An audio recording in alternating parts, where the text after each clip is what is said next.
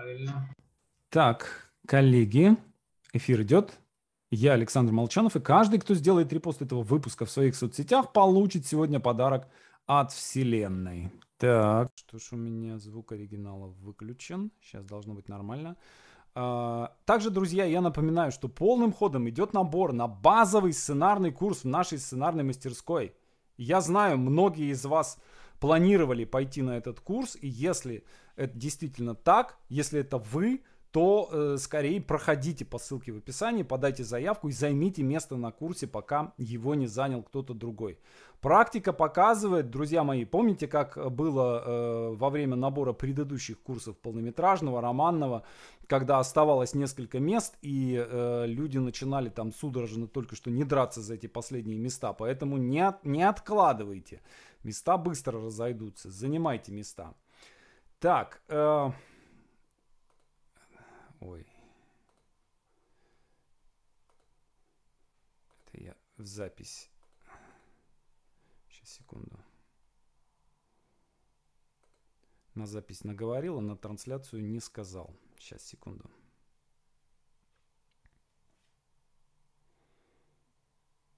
Запущу эфир.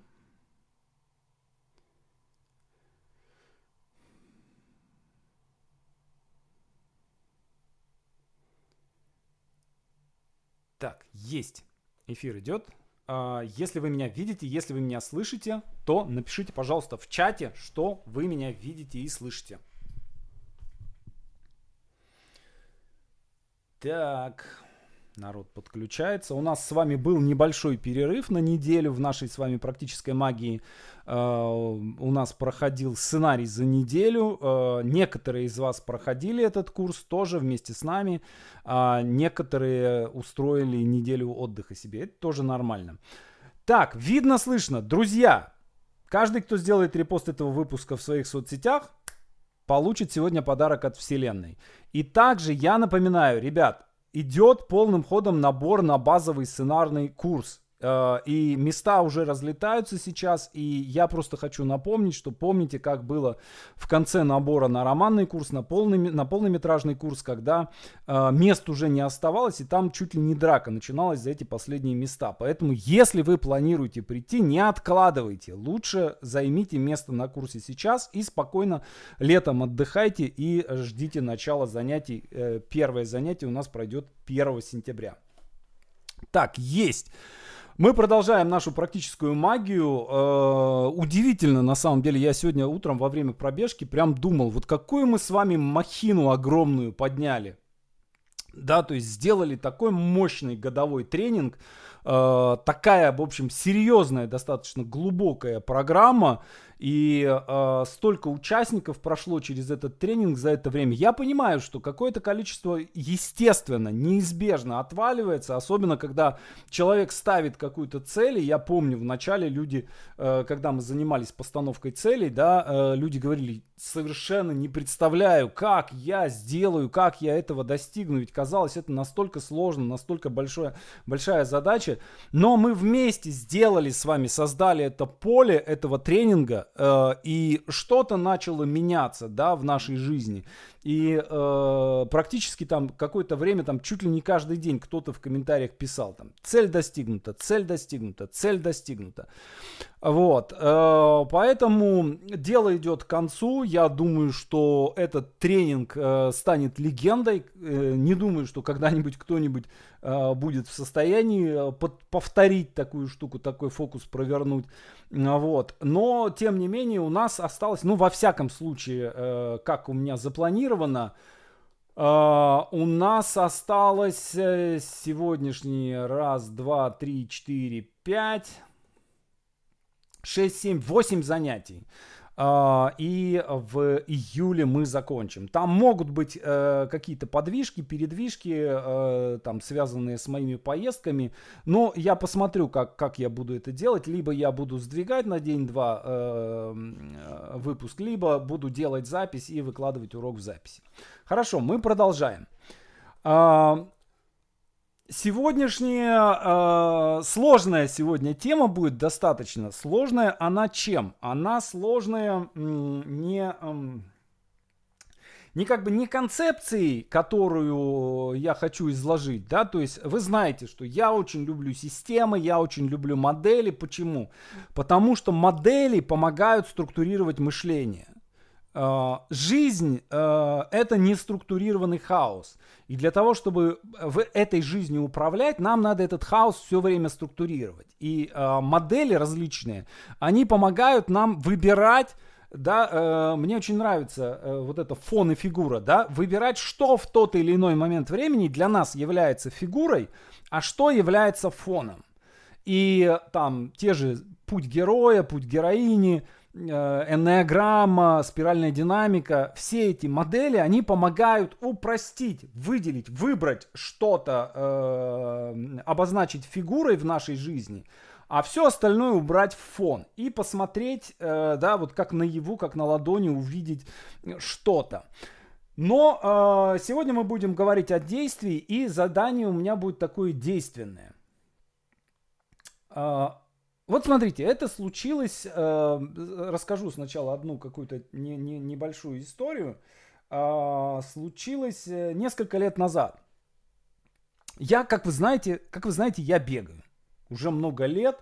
Uh, и как-то как вот uh, мне этот uh, интровертный, аутичный способ занятий спортом, он мне зашел лучше всего. Я разные перепробовал. И гантели, и аргентинская танго, и цигун я занимался у мастера Ван Линя.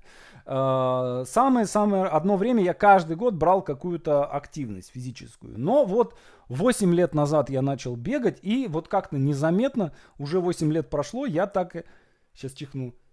Ой-ой-ой. Я, нет, пронесло. Я так и, э, и бегаю. И очень мне прям это нравится. Какую-нибудь музыку или какую-нибудь лекцию, какой-нибудь подкаст, наушники вставишь, и прям замечательно. А, и вот однажды, это было м, э, ранней весной, а, так, еще лежал снег, а, но снег уже был такой э, потаявший, да, начинает таять. И вот мой маршрут. Я добегаю до озера, да, там турник, я занимаюсь на турнике, потом я поворачиваю э, в лес, иду прямиком через лес, э, и через лес выхожу на дорожку, по которой бегу дальше свой круг. Дистанция у меня 17 километров. Uh, и вот uh, в этой дороге через лес там кто-то вытоптал такую площадку. Вернее, я знаю, кто там ребята занимаются боевыми искусствами. Периодически я их вижу, мы там им друг другу рукой машем. Uh, как-то в, в новогодний, в новогодний этот самый новогодним утром 1 э, января я бежал, и они там сидели, выпивали что-то такое. И они мне типа там, давай, иди, иди с нами, выпей, там, каждый раз мы тебя выпьем. Я что-то постеснялся, застеснялся как-то и дальше побежал. Вот. Ну вот они там занимаются. И вот на этой площадке, где они занимаются, кто-то, а может быть и они, э, вылепил снеговика. Вот обычного, самого обычного элементарного снеговика. С глазками, с носиком. Вот. И э, я пробегая мимо этого снеговика, я вдруг подумал, что этот снеговик, это вот сейчас, в настоящий момент, это и есть дух этого леса, дух этого места. Вот. И коль скоро этот дух, к нему надо относиться с уважением. Да, я просто это почувствовал. И я подошел к нему и поклонился ему. Не издевательски, а именно так вот, с искренним уважением. Вот. И побежал дальше.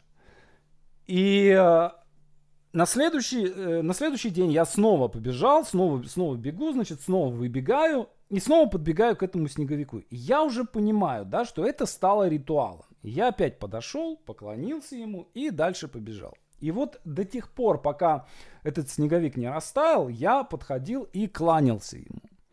Был ли в этом э, какой-то, ну, мистический смысл?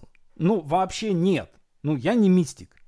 Да, то есть у меня нет вот этого вот э, э, такого какого-то духовидения, да, я вижу духов, да, еще что-то. Для меня это метафора.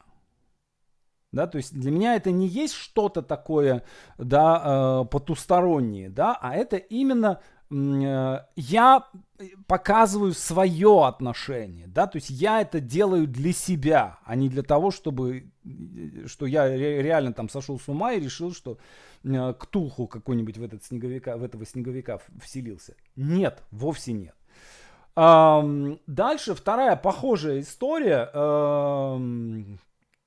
Возле, э, в Камергерском переулке, возле э, МХТ, стоит памятник Антону Павловичу Чехову. И каждый раз, когда я прохожу мимо этого памятника, уже 20 лет, сколько я живу в Москве, я отдаю ему честь. А, и там люди оглядываются иногда. Э, странно, да, идет чувак, подходит к памятнику Чехову и отдает ему честь. Вот и это выглядит, наверное, как-то напрягает людей, да, такое безумие.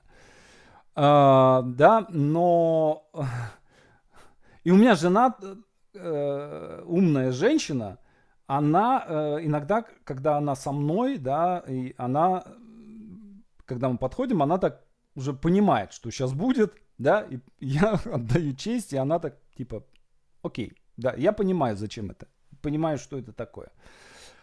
А, да, то есть это некий, э, ну почему? Потому что э, Чехов это мое начальство.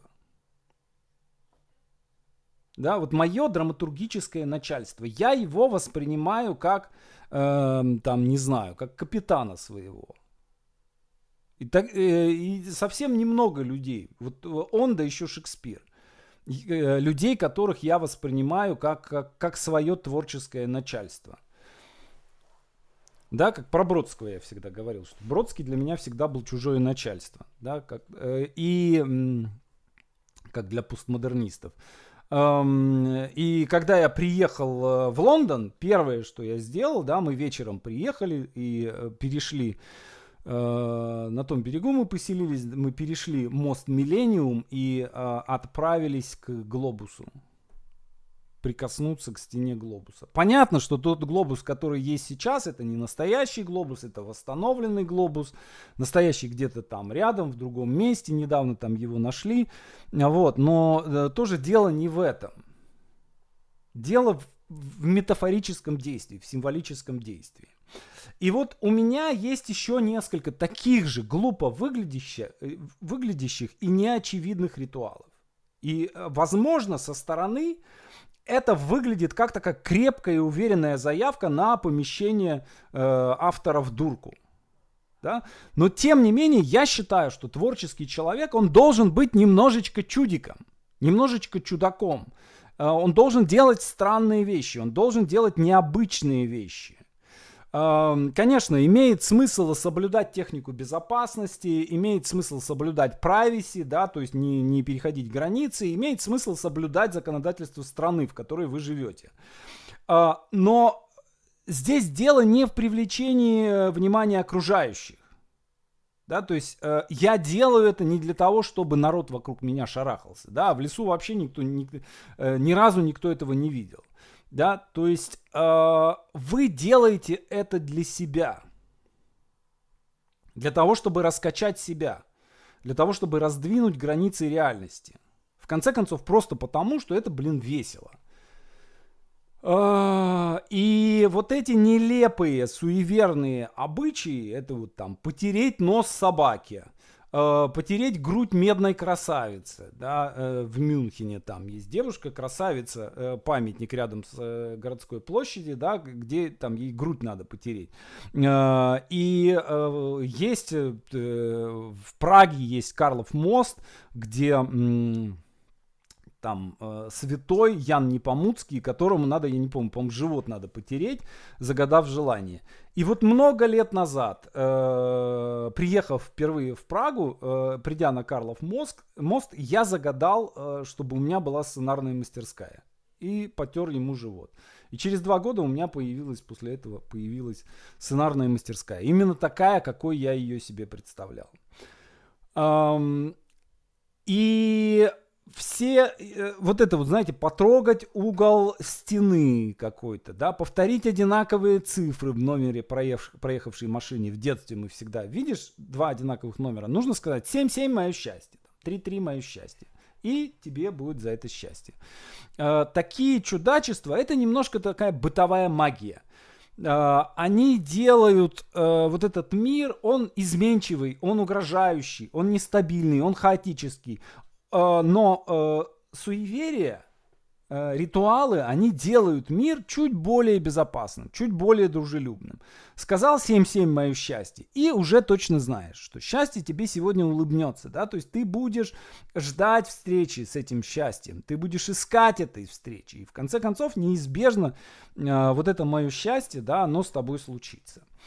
И э, если мы посмотрим на наших э, великих предшественников, да, они все знали толк э, в разного рода чудачествах.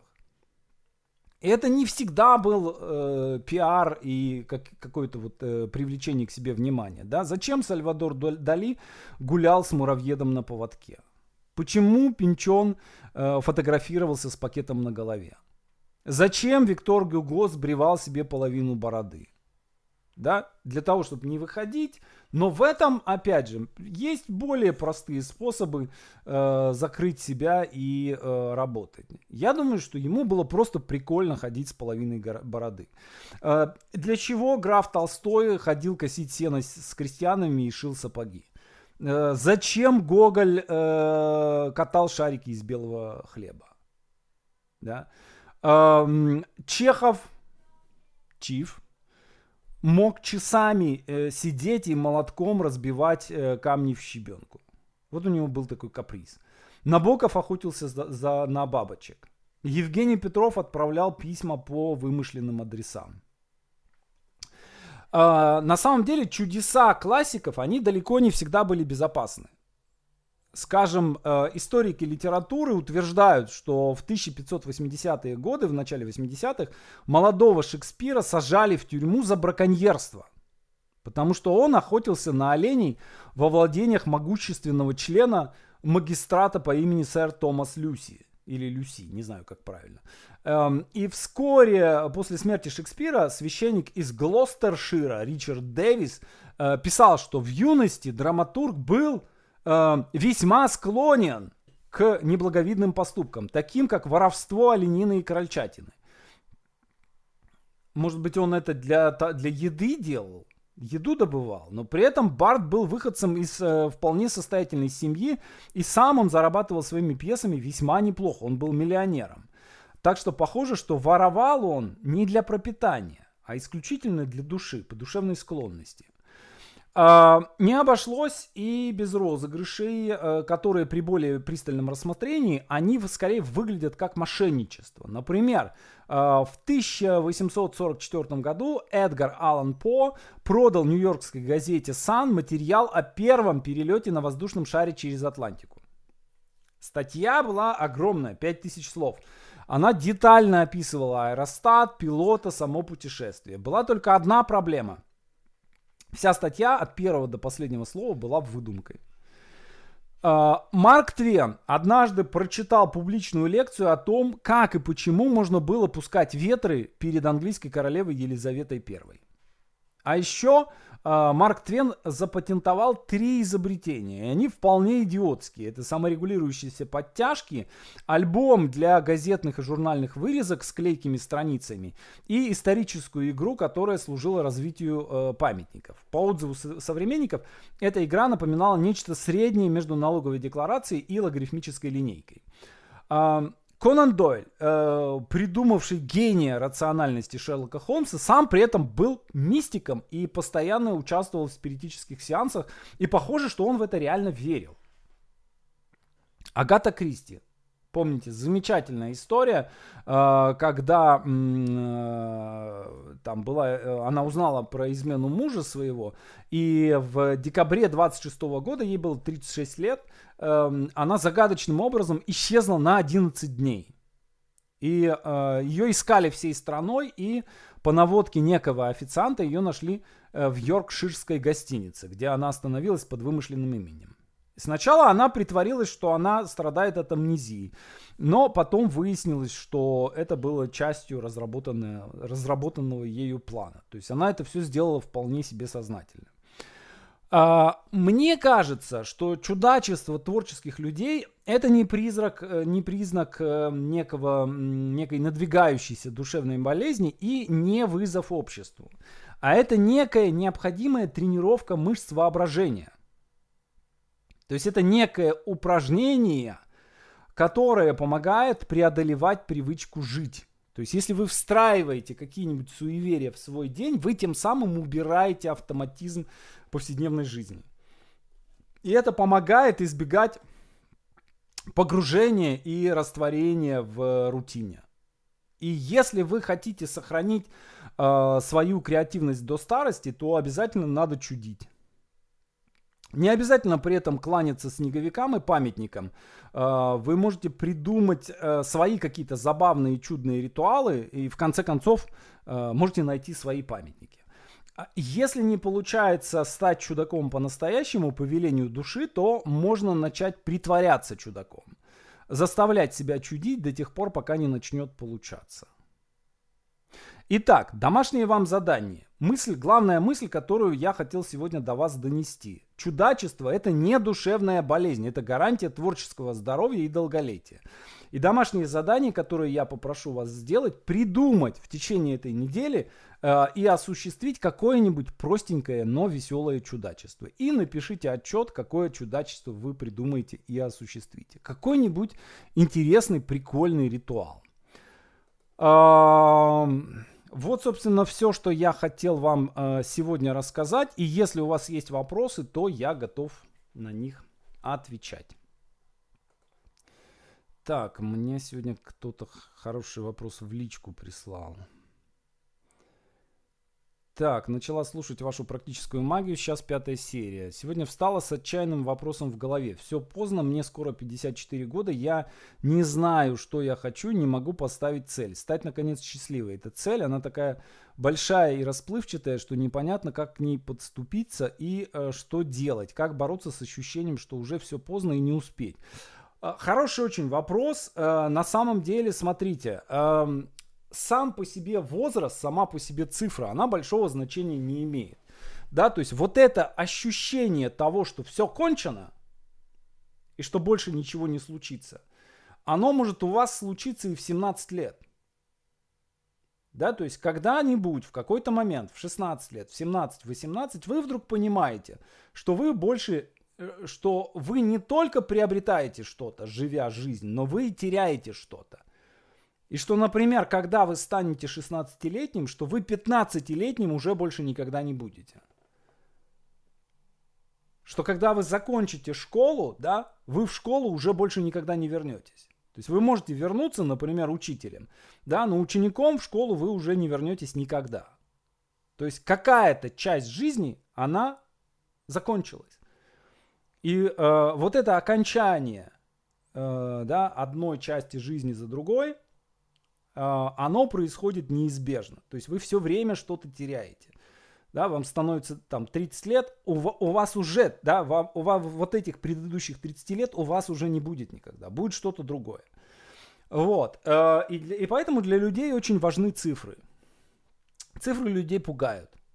Да, то есть 30 лет, 20 лет людей пугают. Я помню, э, когда я читал первый роман э, Лу такой норвежский писатель. Э, у него э, роман «Наивно супер». Действительно, не самых, не самых больших выдающихся достоинств роман, но он начинается с того, что герой говорит, мне 25 лет, и у меня из-за этого дикая депрессия. Come on. 25 лет, серьезно? У тебя из-за этого депрессия? Вот, э, да, и э, после этой книги начали говорить, что кризис первой четверти жизни да.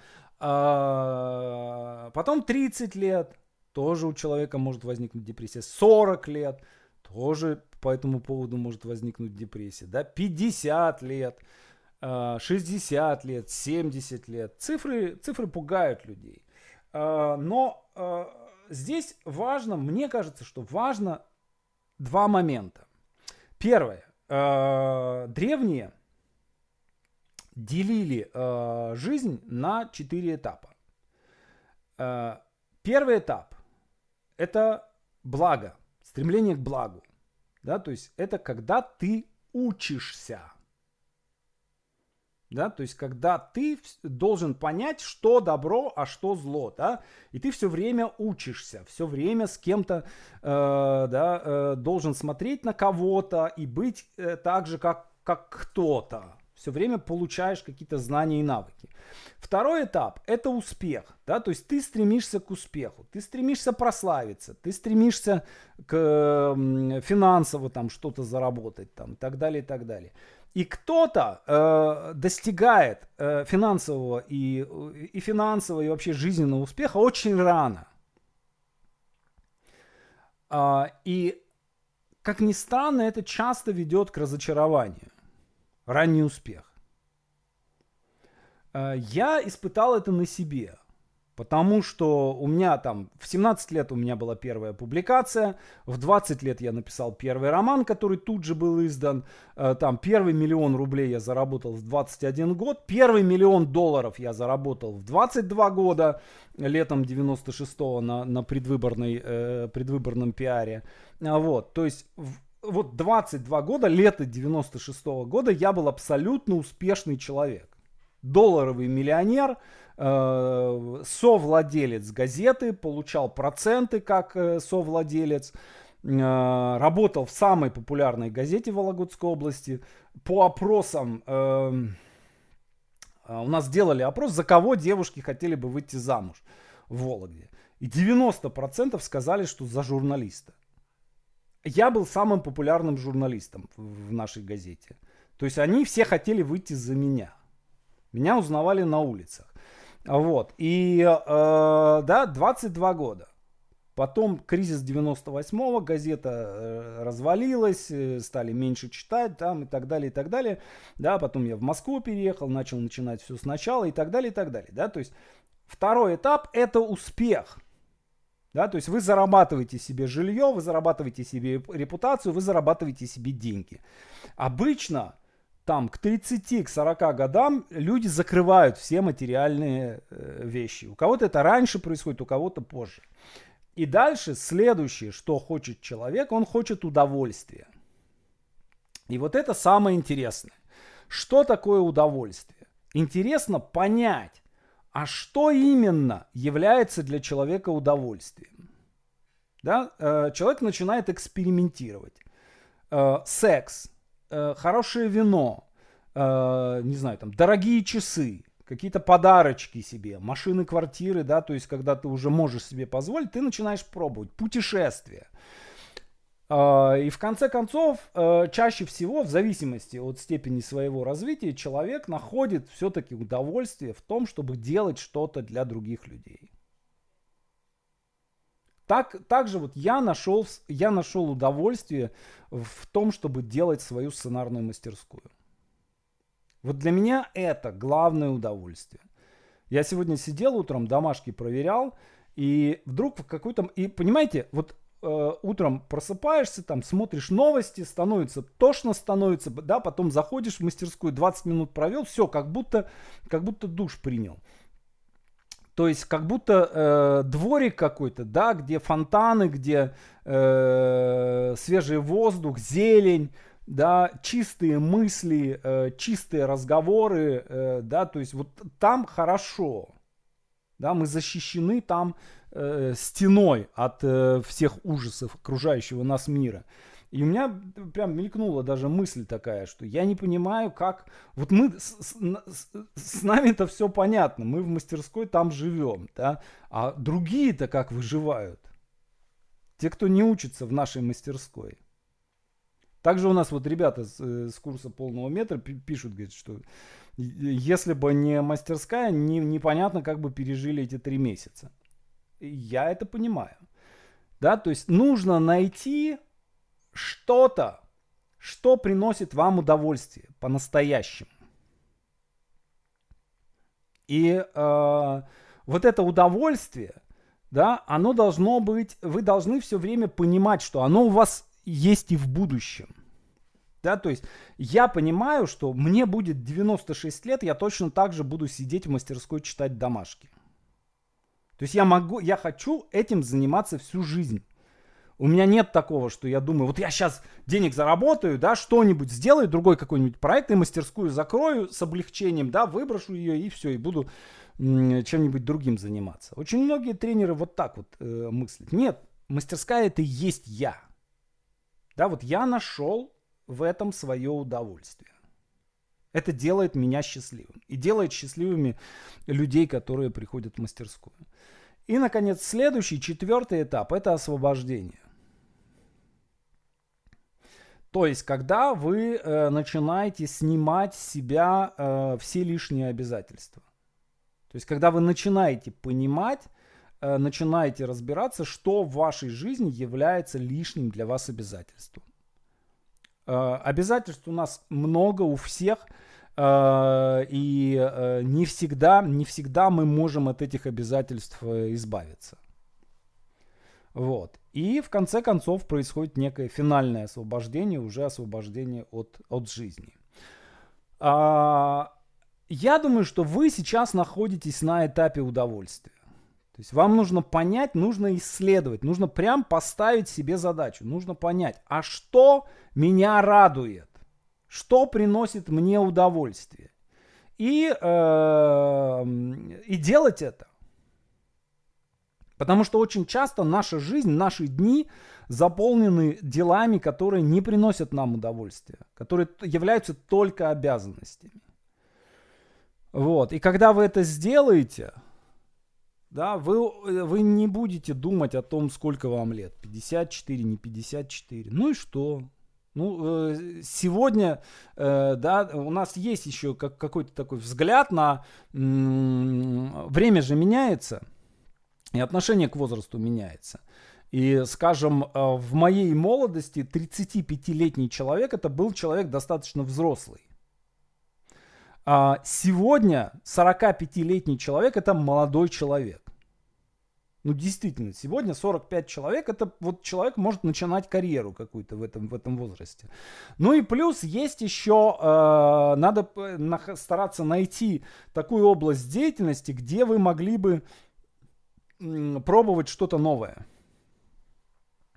То есть не замыкаясь в рутине, э, найти, э, на, находить что-то новое. Я, я для себя, я, это тоже не всем подходит, потому что есть люди, которые наоборот люди, любят э, все время существовать в чем-то привычном, им комфортно, например, э, там, скажем, не знаю, 50 лет э, работать официантом в ресторане. И для них это счастье. И какие-то изменения, они э, наоборот человеку скорее помешают. Вот. Э, то есть это про себя надо понять. Да, такой вы человек или не такой.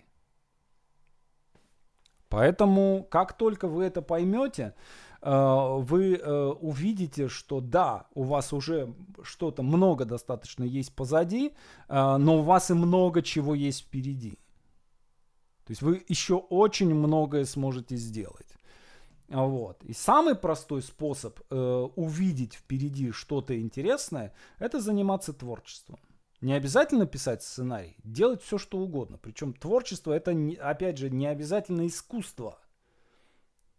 Да, то есть это может быть и предпринимательство, это может вообще все, что угодно может быть. Э, просто создавать что-то новое, делать что-то, что создается. Так, потом будем пересматривать годами. Мне бы хотелось, мне бы этого хотелось, чтобы э, сюда люди приходили в ВКонтакт или в этот самый, или на YouTube и пересматривали. Ну и мне э, хотелось бы, чтобы вы э, тоже помнили об этом. Да, то есть это, этот год э, страшный год. Э, безо всяких, безо всяких скидок это ужасный год. Много всего э, произошло.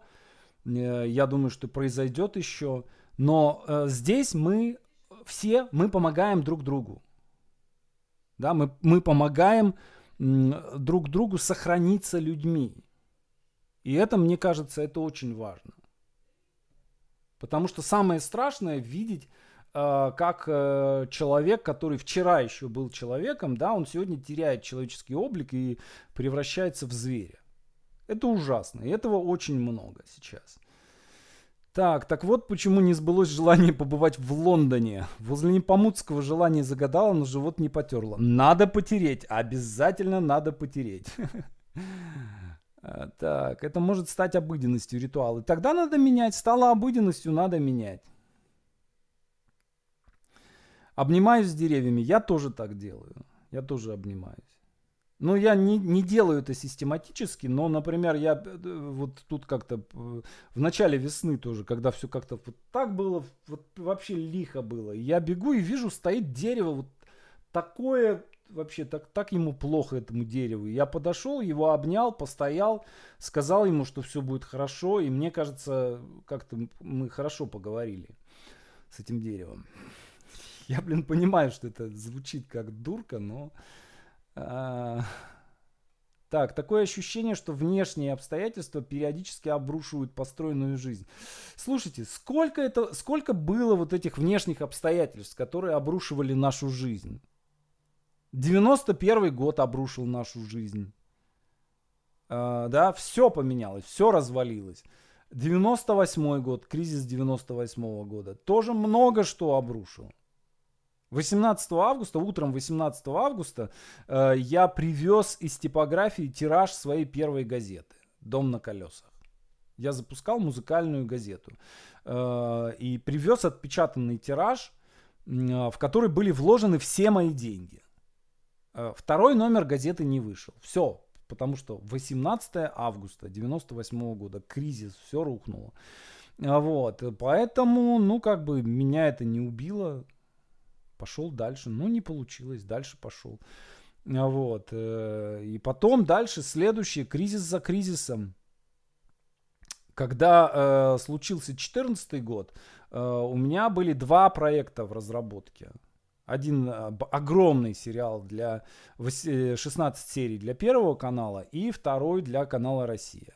Э, 4 серии. И сначала их остановили, оба остановили из-за того, что все деньги ушли на Олимпиаду, а потом начался, началось то, что началось. Вот. И оба проекта были закрыты из-за отсутствия денег просто. Вот. Поэтому, ну да, так оно и происходит. Что-то что рушит э, вашу жизнь, а вы строите, строите, да, то есть жизнь должна побеждать. Хочется про удовольствие и про полезность, приходится делать шаг и решать э, финансовые вопросы. Да, значит, надо решать финансовые вопросы. Курс оправдывает свою, э, свое название. Вы знаете, удивительная штука. Э, мне кажется, что действительно мы создаем какое-то Э, вот мы все вместе, все участники создаем какое-то поле, которое начинает подспудно, то есть вроде бы да, мы делаем какие-то коучинговые упражнения, мы разбираем какие-то темы. Uh, какие-то вещи, я думаю, вы uh, там большого секрета нет, их и так, если там книжки почитать, где-то можно узнать. Какие-то вещи неочевидные я даю. Но тем не менее, самое это главное, именно вот это поле, которое мы создаем. Вот. И оно начинает как-то, да, мы не можем э, мир весь выпрямить, да, но мы что-то в себе, мы что-то поправляем в себе. Вот. И э, какие-то в нашей жизни какие-то дисбалансы, они начинают э, выпрямляться, выстраиваться. Да, э, просто зайти на страницу соцсетей мастерской это уже отдых э, в таком дворике. Да, это так. Я рад, что вы это понимаете. В общем, для этого, для этого мы это все и делаем. Хорошо, э, большое вам спасибо. Э, это все, что я хотел вам сегодня рассказать. Э, у меня на следующей неделе, скорее всего, пока непонятно, будет поездка, поэтому, скорее всего, либо занятие будет в субботу, либо будет выложено в записи. Я об этом сделаю рассылку. Я пока точно не знаю этого. Но я вам напишу, обязательно скажу, скажу, как мы поступим, потому что я тоже сейчас сижу, жду подтверждения. Вот. Но мы продолжаем. Два месяца еще мы с вами работаем. Э, еще раз, ребят, напоминаю, кто на базовый планировал, э, хватайте быстрее места занимайте. Потому что, э, хотя тоже я не знаю, как, как все пойдет, потому что ну, у нас и соцсети половину соцсетей отрубили, и половину оплат у нас отрубили, да, то есть там нет сейчас пока возможности из-за рубежа принимать оплаты. Мы, мы решим эту проблему.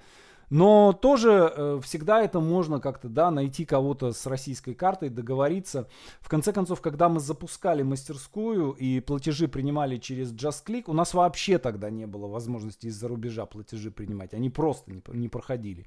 Вот. Но и тогда мы как-то находили способы, да, люди искали кого-то с, с российскими картами, родственников, друзей, как-то переводили. Вот. Поэтому мне кажется, что если человек хочет, то он найдет, э, найдет способ сделать. Все, друзья мои, обнимаю вас. Э, спасибо большое и увидимся на следующей неделе, на следующем занятии практической магии. Пока-пока.